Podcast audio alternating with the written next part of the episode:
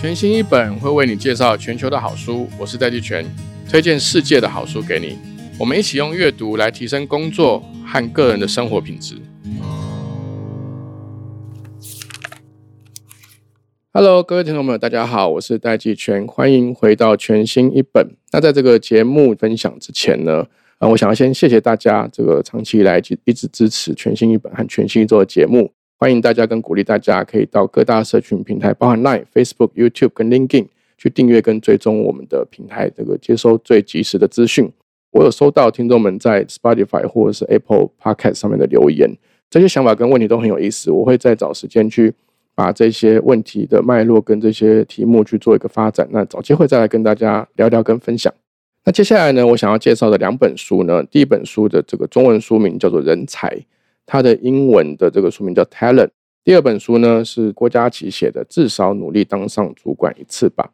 那人才这个作者呢，一共有两位，一位是 Taylor Cohen，就是泰勒科文。他写过的书里面有一本书在台湾是蛮红蛮畅销的，叫做《大停滞》The Great Stagnation，对于当代经济的状况，还有我们现代经济的一个现况去做的一个剖析的一本书。那这本书的作者另外一个人呢，他的名字叫做 Daniel Gross，他是戏骨的创业者以及这个创投天使投资人，曾经被富比士 Forbes 列入科技类杰出青年榜的 Thirty Under Thirty，就是三十位三十岁以下的杰出的领袖。他在十八岁的时候就以创业者的身份加入这个 Y Combinator，也就是戏骨新创事业孵化器的这个 program，他是当时最年轻的创业者。二十三岁就创立了 AI 新创公司，这公司叫做 Q。后来这个团队被 Apple 给收购，就是我们知道的这个苹果电脑。二零一八年又创造了 Pioneer 猎才公司，并担任 CEO 到今天。简单讲呢，这本书他们在讨论的时候呢，就这两个作者，其实在我看来都是一定程度的天才，或是很杰出的这个工作者。他们常年在讨论跟对谈各项事务的时候呢，他们共同认为这个时代最大的败笔。是他在书里面写的哦，这个时代最大的败笔，就是我们缺乏找出足够人才的能力，以及没有办法让够多的人才流动。所以他们认为，培养跟发展人才的能力，就是增进我们现在这个社会正义的解放。这个是他们写这本书的诱因。读完之后，我就稍微细想一下，感觉到这本书对我的帮助是怎么来的。第一个是说，我几乎每个礼拜都会面试两到三个同仁。这本书它对于要发展团队的这个工作者，以及你要领导人才的这个工作者，帮助非常大。就是它会提供你一个很完整的框架，去了解人才的特质是什么，人才要去怎么去定义跟分析。我觉得它有点像是当代的诸葛亮的用人启法。就大家知道诸葛亮以前会写说，哎，用人你要看他怎么用。其实孔子也有讲过类似的东西啦。大概就是说，你要看他的志向是什么啦，你要看他的 t r a c record 是什么，就过去的经历是什么啦。或者你要看他跟什么样的人相处啦，在人才辨识上面呢，我觉得他有一个观点跟他的这个聚焦的这个点是非常非常的明确。他在探讨智力对于一个人才它的意义是什么，它的重要性是什么。他们认为大家普遍对于智力的重视程度太高了，包含引用芬兰的这个常年跨越几十年的这个数据，里面也解析了非常多个教育跟你的收入相关的这个回归性，就是统计上面的意义。他其实得出来的结论是智力非常重要，智力甚至是最重要的一个要素。但是为什么他说这个智力被高估了呢？其实他进一步去分析智力在所有行业里面占的这个重要性，只有在发明家的这个角色上面有很明显的因素的正向性。也就是说，如果今天你选的工作是发明家，那你的智力就会非常重要。这个发明家这个定义比较笼统，如果说你把它定义为技术型的创业者。或者是这个呃学术研究的教授，或是学术的研究员，这都符合这个广义的这个发明家的概念。所以你想要在这些领域里面有 outstanding 的表现，那智力几乎就会是你的最重要的因素。它里面也举了两个比较的例子啊，包含医师跟律师。他在引用这个国际的研究数据的时候呢，他有发现说，真正重要的就是跟智力相关的这个百分比，大概只占五趴到八趴而已。最重要的前两项分别是你的父母是不是也是医师或律师，这个的因素百分比超过百分之三十，超过三成以上，这个远远超过五到八趴的智力的百分比。大家我们看我们身边可能很多医生朋友、律师朋友，我们也会有同样的经验，就他们的爸妈很长也是律师或医师。在医师跟律师的这样子的一个职业类别里面，它有一个很强的脉络性，就是很强的一个世代性、传承性。那第二个高度相关的，其实是这个医师或律师他们的家庭的收入是不是比较高？就如果比较高的话，你比较能够支撑你去成为一个律师或是医师。这两个要素加起来呢，都超过六十 percent，都远远超过智力，就是五趴到八趴的这个差异。所以。光是这个智力的或智商的这个 chapter，他就一整章去做分析。但是呢，他得出来的结论是，智力并不是预测成功的唯一保证。那他有提出了他们的看法，讲了一个很重要性是说，智力要放在那个情境里面来看。也就是说，如果今天有一个很聪明的人或者智商很高的人，不管因为什么原因，他没有办法跟其他人合作，那这个智力就会。在一般的这个工作，我们在商场上，或者是不管是 NGO 任何的组织里面，他就没有办法去为这个组织带来一个好的正向的一个作用。这本书里面也提到另外一本我觉得很感兴趣的一本书，就是 Garrett Jones 加里特琼斯，他针对这个主题写了一本书，那本书名叫做《蜂巢思维》，它的副标叫做《国家的智商为什么比你的智商更重要》。他有提到说。假设这个国家，或是这个组织，或这个公司，它能够有一个比较严谨的、比较好的一个合作的文化，这个就是他所谓的国家的智商。那每一个人在这样的一个环境里面，能够发挥自己的长处。他说，如果我们有一天把 Bill Gates 丢到丛林里面，就是那种亚马逊的丛林，他的表现大概不会比其他的人要好。就你只有把他一个人丢过去，但是你如果把他跟另外一百个精挑细选，他可以精挑细选的团队成员一起，就是有一百零一个这样丢到亚马逊丛林，大家就可以想象，Bill Gates 会用什么样的方法去组织这一百个人，然后让他们在这个丛林里面生存跟发展的机会会变得非常非常高。他还提了一个例子，假设今天有一个很厉害的球员，不管是后卫啦还是这个中锋，如果他放在一个防守不踏实、打球不专心的篮球队，这球队是不会赢的。再更进一步呢，这两位作者又在这本书里面提出了呃人才的人格特质的一个分析方法。他提出了这个每一个人格特质呢，可以用五个特质来做一个很简要的一个定义。这五个特质呢，分别是神经质、外向性、开放性、亲和性和严谨性。比如说神经质，他就说高神经质通常会经历比较多内在的负面情绪或感受。包含恐惧、悲伤、尴尬、愤怒、内疚、厌恶等等的。如果你常常觉得自己有这些情绪，你可能就是比较高的神经质；或者你常常觉得谁有这些情绪，他可能就是神经质比较高。那当然相反，就是神经质这个程度比较低。那外向性指的是说，他的这个个性是比较向外延伸的，他比较友善，比较善于呃交际，可以谈话，会主动积极和别人沟通跟打交道。开放性的意思呢，是比较接近 mindset，就是他他只是说高开放性的心胸比较开阔，比较具有高的好奇心，充满好奇心，喜欢探索新的事情，对于不同的想法的包容度非常高，而且愿意多做尝试，能够建构更多可能的想象力。那第四个亲和性呢，它跟外向性比较不一样，是说亲和性除了这个友善之外呢，它会让其他人喜欢他，他喜欢跟人家相处，喜欢帮助别人，对别人的同理心很高。低亲和性的人呢，他竞争性强，喜欢唱反调，这样。那高亲和性的人呢，就是看大家都说什么，他就说什么，他他就会比较能够随波逐流，这样人云亦云，这样。它里面没有做价值判断哦，只是做一个客观的一个特性上的这个分野。那第五项严谨性呢，这个特质非常非常重要。他说高严谨性的这个人格特质的人呢，会比较认真尽责，自制力高，有责任感，而且通常会比较善于规划以及组织。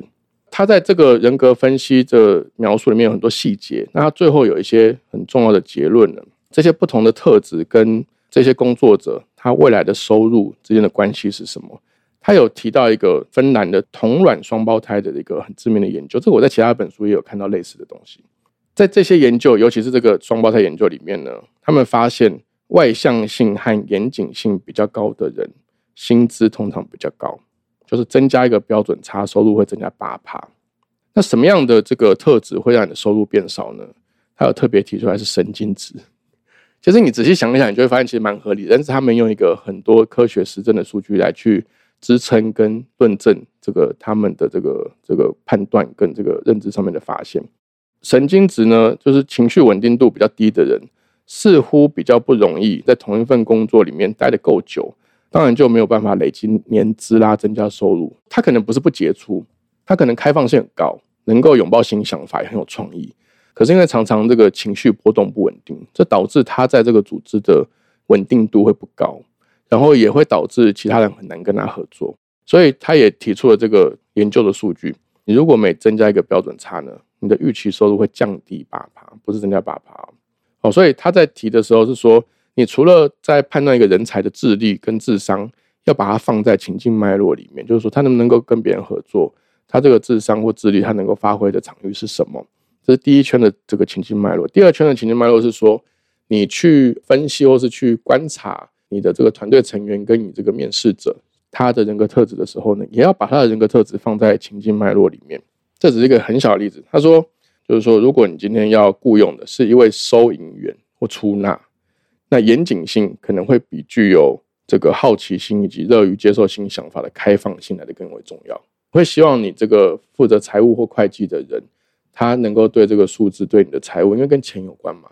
能够比一般人还在更严谨。哦，那讲到严谨呢，它里面也提到说，在这个五个人格特质里面呢，它有另外的提了两个。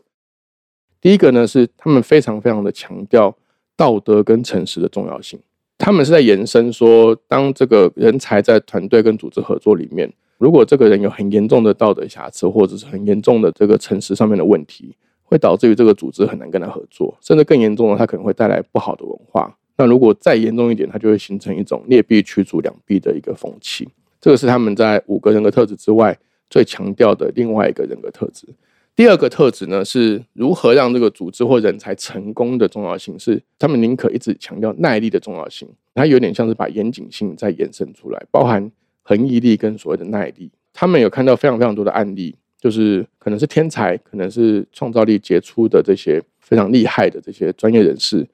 能够成功跟不成功的差异就在于耐力的重要性。因为他们注意到，就是有非常多才华洋溢的神童没有成功。最主要的因素就是他们缺乏耐力跟意志力，来把他们的天赋持续的输出，直到达到一个有意义阶段性的成果。那这个当然跟刚刚讲的那个神经质异曲同工之妙。在这本书里面呢，这两位作者他们希望这本书能够为读者带来两个帮助。第一个帮助是说，怎么样有系统性的去了解这些人才跟组织成功的要素是什么。怎么样把这些特质啊分析啊，甚至它里面有很大的篇幅在讲面试的技巧，我觉得大家都可以去参考这本书里面给的这些建议。除了这个，我们作为一个团队的这个发展的一个工作者，或是一个管理人才的一个管理者或领导者，这本书都可以带来很大的帮助。我作为一个人才，也可以从这本书里面的分析框架里面去了解，说要怎么样能够去让自己能够有更高的收入、更好的工作成就感。更强的自我实现的这个感受，觉得自己在做重要的事情。简单讲，就是让自己觉得自己成为一个更好、更重要的人，一个更好的人才。我就分享一个很小的点，他说，一个人在周末干什么，能够显现出他的性格。这个是他他在这个面试过程里面跟人才的分析里面讲到一个很重要的重点。他们在找人的时候呢，他们会很重视说，这个人是不是高阶人才，或是有潜力成为高阶人才的人才。他们很注重这个点。他们检测的方式呢很简单，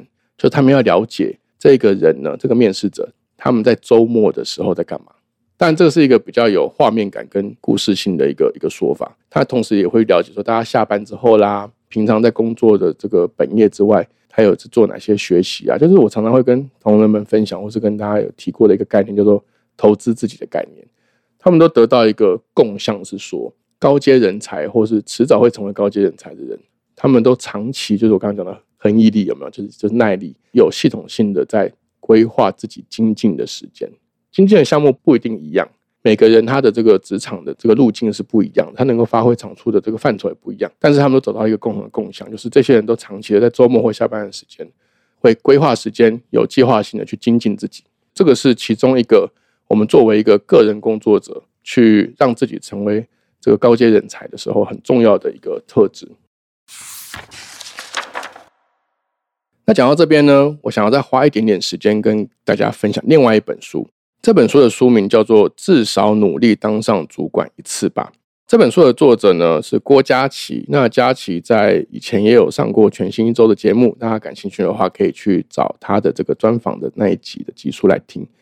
他在这一本这个至少努力当上主管一次吧，你可以注意到说，他其实这个说话的对象是对所有工作者，他并不是像这个人才是讨论人才这个题目，而是他这个书名它有个对象性的。郭佳琪在这本书里面分享的是说，其实每一个工作者呢，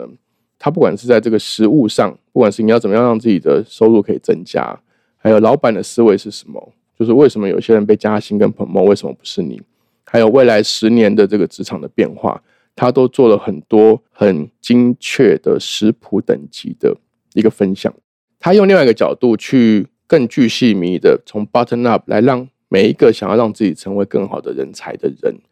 有一个按图索骥、面面俱到、方方面面的一个教战手册。这本书简单讲就是讲。那我的经验跟我的建议是，大家可以两本书搭配着一起读。像我刚刚讲到说，这个人才的两位作者，他们在辨识人才的时候，他们会辨识说，这个人是不是具有高阶人才的特质，以及有潜力成为高阶人才的这个特质。他们检测的方式是看这个人是不是很有意识的去系统性的去。规划能够增进自己的时间，包含周末或下班后。国家企业在他的书里面有一个 chapter 讲到这个点，他说学习曲线趋缓是很正常的，请不要轻易放弃。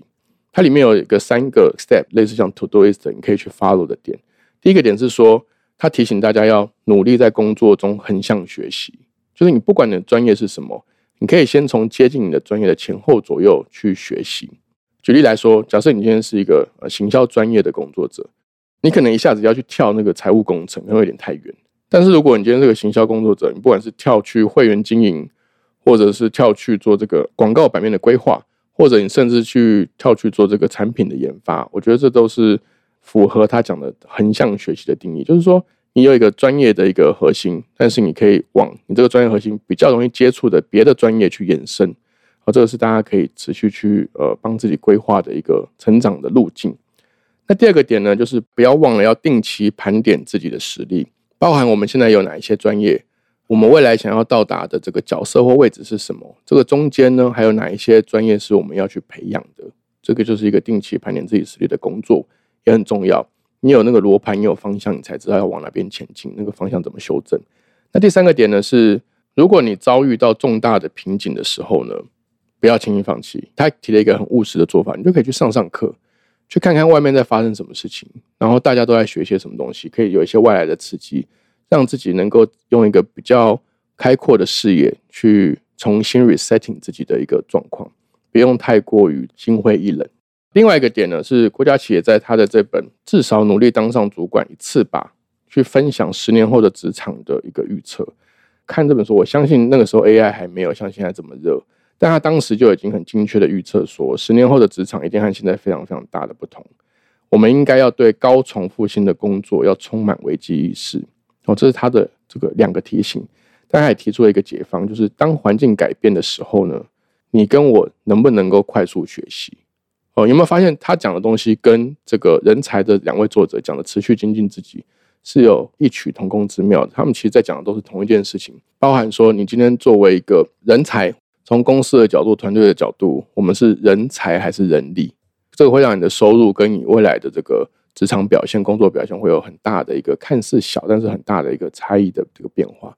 所以总结这两本书呢，如果回到一个工作者的角度，我觉得第一个是大家要能够去意识到，可以从这两本书里面去意识到说，如果我们想要更有成就、收入更多，能够在工作上面有更大的满足感跟这个快乐的感觉，就要看自己的这个专业。是什么样的组成？这样这是第一个。那不要忘了持续去规划跟精进自己的能力，让自己成为高阶人才。那第二个呢，是讲到这个高阶人才呢，就是大家都呃应该或多或少都会听到，最近大家会常常会描述说要让自己成为 A 级人才。什么叫 A 级人才呢？A 级人才的定义就是 A 级人才会找 A 级人才。那什么叫 B 级人才呢？就是 B 级人才只会找 C 级人才。其实你的这个搜寻，或者你跟人才合作的这个方式，会决定你是 A 级人才或 B 级人才。简单讲，就是 A 级人才能够让自己的专长融入在一个跟他同样杰出但专长不同的情境脉络里面。但是 B 级人才呢，他会担心自己的这个能力不够强，可取代性太高，所以他会因为不安，他就会去找能力比自己差的 C 级人才。所以不管你今天是一个公司的老板、部门的主管，还是一个工作者，你都可以观察自己，还有看看你公司的不同部门，还有观察你自己的主管。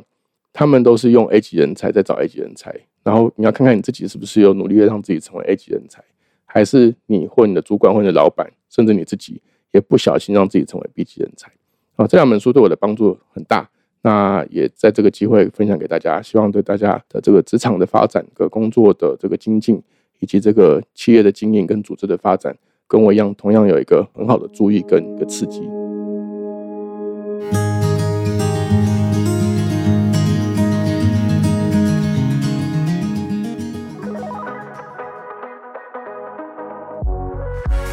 TechOrange 科技报局提供各式各样关于科技创新、国际产业的热腾腾情报。现在就订阅以下频道，在 Facebook 讨论热门话题，从 YouTube 看精华报道，让 Line App 送最新趋势给你。到 LinkedIn 关注科技社群，听 Podcast 了解决策者的思考，最多元的科技观点就在科技报局。